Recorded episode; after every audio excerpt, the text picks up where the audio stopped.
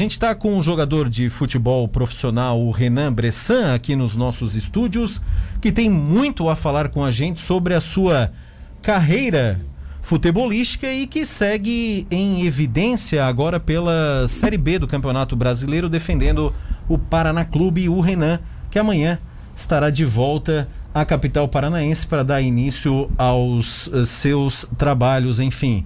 Uh, vai ter que lavar roupa em casa, ou Renan Bressan? Sim, é, eles vão dar três ou quatro mudas de roupa para nós. É, vamos chegar nos treinamentos, os grupos que foram definidos, acho que são seis. Acho que são seis os grupos. É, sem roupa, sem alimentação dentro do CT ou no estádio onde vamos treinar, né?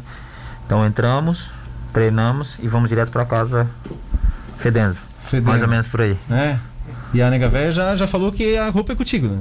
Ah, mas é, joga lá na máquina lá e, e uh... 20, 30 minutos lá tá pronto, né? Ô Renan, vai ser tipo o cara ir jogar pelada assim, né? É, que, que o cara sai aí, de né? casa já pronto, Sim. já joga e aí vai para casa. Sim, pelo menos sujo. nesses primeiros dias vai ser vai ser sempre assim. Eu acho que é uma coisa natural que assim seja, né? Tomar todos os cuidados possíveis e, e depois conforme for uh, uh, for os acontecimentos da pandemia, enfim. Quantos dias não, o Renan tá parado sem atividade física nenhuma, assim? Não, eu não, tá, eu não, não parei tá, nem dia, tá né? Parado, não, né? mas de que a gente parou, eu cheguei em Tubarão dia 18 de março. 18 de março. 18 de março. Mais de dois no meses do, já. 18 de março foi uma quarta-feira, no domingo parou. Uhum. Dia 18 seria o jogo da volta contra o Botafogo da Copa do Brasil. Uhum. Que é verdade. A terça, né? Seria, se não me engano. Não, a terça foi o terça primeiro. Foi no é. Nós íamos jogar na quarta. E quarta, quarta quando eu vim pra cá. E parou tudo. Então já faz dois meses e. Ia jogar contra o Honda, né? Ele é, ele ia jogar o jogo da volta, é, ia jogar. Ia jogar o jogo da volta. Ia jogar o jogo da volta, ia jogar. É verdade. O primeiro jogo deu um 1x0. 1x0 Botafogo. 1x0 Botafogo. Segundo jogo, o Paranazão da Massa ia fazer 3x0 lá com dois do Renan Bressante. Aliás, ô Renan. aliás, tu começou com uma estrela lá em cima no Paraná, né? Marcando golaço, metendo gol de falta. Os caras, a gente até te entrevistou, né, por telefone, tu falou depois do teu primeiro gol e aí por isso, como ele deu a entrevista para nós, deu sorte, ele continua fazendo gols lá. Como é que foi o teu início, cara? Como é que tu começou tão bem assim? Tu, era a parte física que tu chegou voando, o que que deu que tu começou tão bem no Paraná? Melhor do que tu imaginava? Não, muito melhor, né? Claro, eu, eu é, mesmo agora nessa paragem, nunca parei, né? Sempre estava treinando, aquele, aquele tempo a mesma coisa. Fiquei treinando dezembro e janeiro aqui direto. Não é a mesma coisa que treinar num clube, né? Mas estava tava me preparando, focado. Ah, e às vezes o futebol é assim, né? É, no primeiro jogo, no primeiro toque na bola. Na verdade foi o segundo, é uma história muito. A pessoa é, só vê o primeiro toque. É o primeiro Primeira bola que eu entro, o jogador me dá um passe, só que me dá um passe forte. O campo não tava uhum. muita coisa, eu domino ela meio errada nós perde a bola e dá o contra-ataque. Uhum. E a gente poderia ter tomado o gol. Se a gente toma o gol, talvez a minha história do Paraná teria sido totalmente diferente. Nisso a gente correu para trás, eu até tentei fazer a falta, não consegui. Eles foram, o contra-ataque deles, perderam a bola e foi o contra-ataque para nós. E nisso foi o segundo toque na bola que foi o gol. Uhum. às vezes o futebol são esses pequenos detalhes que as pessoas às vezes não, não enxergam, né? Então depois a bola entrou, enfim. Foi aquele o campo pegou, te ajudou? na veia, aquela Foi que pegou na veia. O, campo, o campo te ajudou ali, a irregularidade do campo acabou te ajudando? Parece que sim, né? Igual aquele gol do Carlos Alberto Torres na é. Copa 70, ela dá uma cadinha ali. Mas a gente já vinha treinando na Vila Capanema, a gente sabia que o, que o, gramado até agora foi arrumado, parece que está em ótimas condições. Que não estava em grandes condições, o treinador sempre pedia para concentrar na hora de, de, finalizar, na hora de um passe, um pouco mais, por causa dessa, dessa situação. E acabou que saiu o gol, o gol da vitória, que foi importante, que nós entramos ali no G8, né? É. O Paraná começou um ano. Não ganhava quatro jogos o Paraná. É, no... O Paraná começou um ano é. muito conturbado, muitos jogadores emprestados e o grupo foi ganhando corpo, as coisas fora de campo foram se, se ajeitando. Depois é, teve o jogo do Bahia de Feira. Bahia de Feira com as ruas de foco. Que é, outros detalhes também que, por exemplo, eu entrei e estava 0 a 0 é. Por mais que depois que eu entrei o time começou a jogar, mas a gente tomou dois gols. Uhum. Então talvez ficaria, pô, foi só entrar e tomou dois gols. Mas a gente estava jogando melhor. Aconteceu de um contra-ataque, um golaço do, do Kazumba, que até jogou no São Paulo, antigamente. E talvez eu poderia também ter sido, pô, só entrou, tomou 2 a 0 Mais ou menos como o primeiro jogo. Mas é. Viramos o jogo. Todo mundo sabe o que, que aconteceu já, né? E no jogo seguido, um clássico contra o Londrina, outro gol. Então foram três golaços, na verdade, é tudo golaço. Mas é, é fruto de um trabalho, né? A gente traba sempre trabalhei muito. É, como eu cheguei atrasado sempre a temporada, é, no Paraná o clube já estava andando. sempre treinei algo mais, acabava o treino, eu ficava um pouquinho mais, fazendo uhum. sempre um, um, um, esforço a mais e depois fui compensado é, dentro de campo. Imagina se, na, imagina se tivesse em plena forma, né? É, na verdade, três gols em três é, jogos, imagina se tivesse em plena o forma. O pessoal estava bastante contente comigo devido a essa situação, né? Que eu não estava sei lá, devia estar em 70% do meu auge físico e já estava conseguindo ter um rendimento bom. Então, o pessoal esperava quanto mais eu fosse crescer fisicamente, mais eu ia render. Não com gols, porque às vezes o gol é um detalhezinho que ela entra, entra mas o jogo em si é melhorar. Também peguei um grupo jovem, um grupo que que, que, que, me acolheu bastante. Então, deu, deu, deu liga. Às vezes o futebol é isso, às vezes dá liga, às vezes não dá. Então, o, um pouco de tudo. Ô, Renan, vamos trazer um pouquinho antes desses três primeiros jogos, esses três primeiros gols aí no Paraná Clube. É, como que tu chegou lá, afinal de contas? É, como é que se deu essa história aí de quase ir para Criciúma, de quase ficar em Tubarão e de acabar lá no Paraná Clube?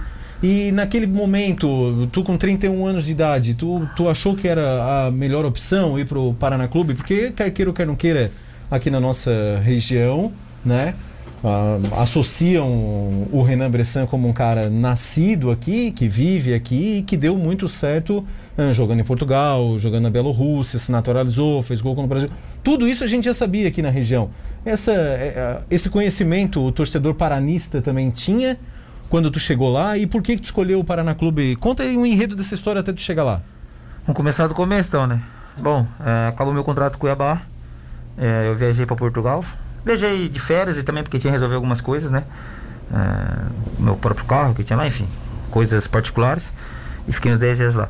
Quando eu voltei, lá pro dia 19 de dezembro, 20, tive uma reunião com o Luiz Henrique. Eu, o Luiz Henrique, o Pingo e o Abel.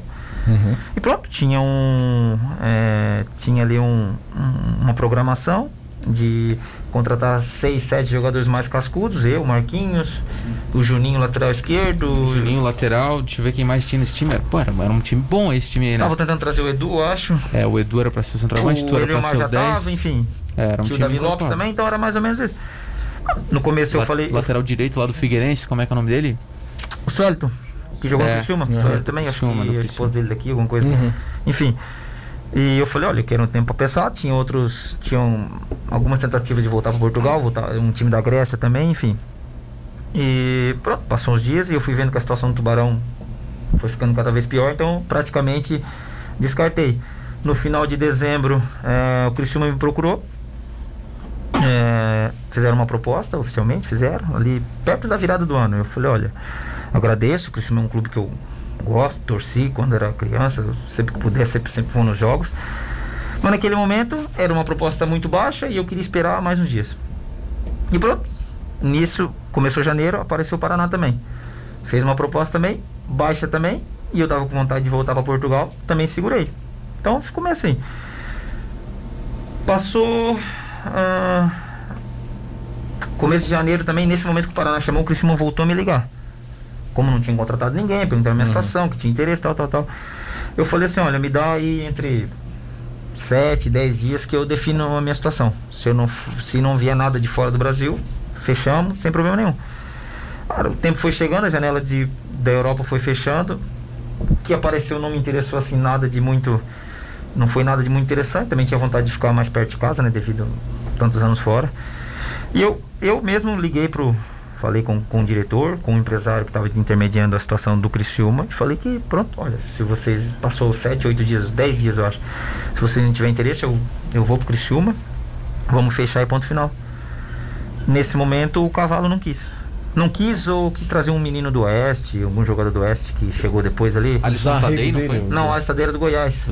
É, Vem outro do, do Oeste em 19, 20 anos. Ah, não vou lembrar. Não, então, o diretor que é o Carlinhos, um diretor. Serginho. Serginho. Estávamos ali alinhados, o cavalo achou que era a melhor opção o outro jogador.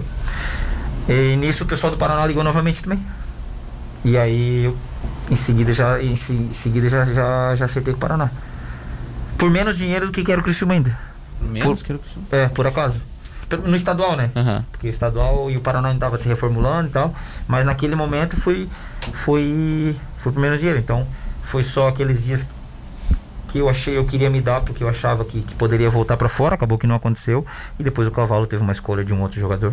E por isso eu não fui pro, pro Criciúma, senão teria ido. E aí, ainda bem que, que o Paraná em seguida, ali um, dois dias também depois, e o Paraná tava pra contratar, não tá? Aí eles perderam o jogo em casa pro Cascavel, pra algum time lá. E aí precisava reforçar, aí me ligaram. Eu peguei no outro dia já, já fui pra Curitiba.